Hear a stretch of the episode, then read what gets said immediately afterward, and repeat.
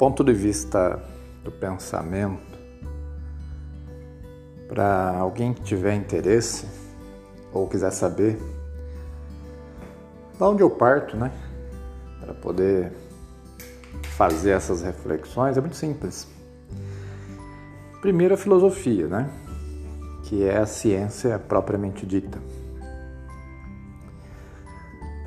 Depois da filosofia, a teologia. Então, na filosofia e na teologia, dois grandes pensadores que, no meu modo de ver, são extremamente básicos, né?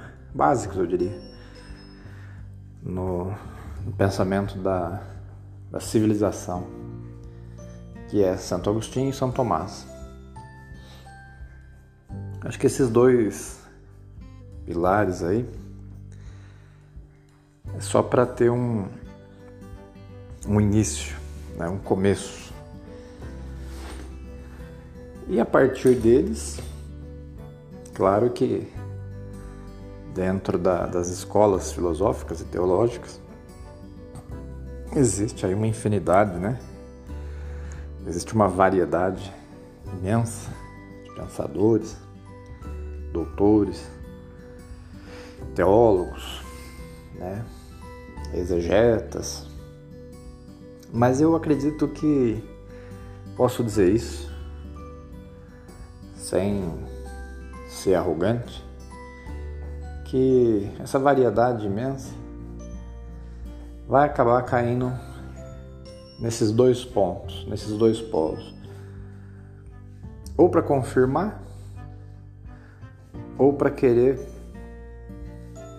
contrastar, afrontar, destituir, é, contradizer, enfim, se opor, mas não vai sair disso. Então, qualquer caminho que o pensamento vai fazer, vai chegar em Santo Agostinho e São Tomás. Ou para concordar, ou para discordar. Isso é particular de cada um, mas que vai passar pelos dois vai.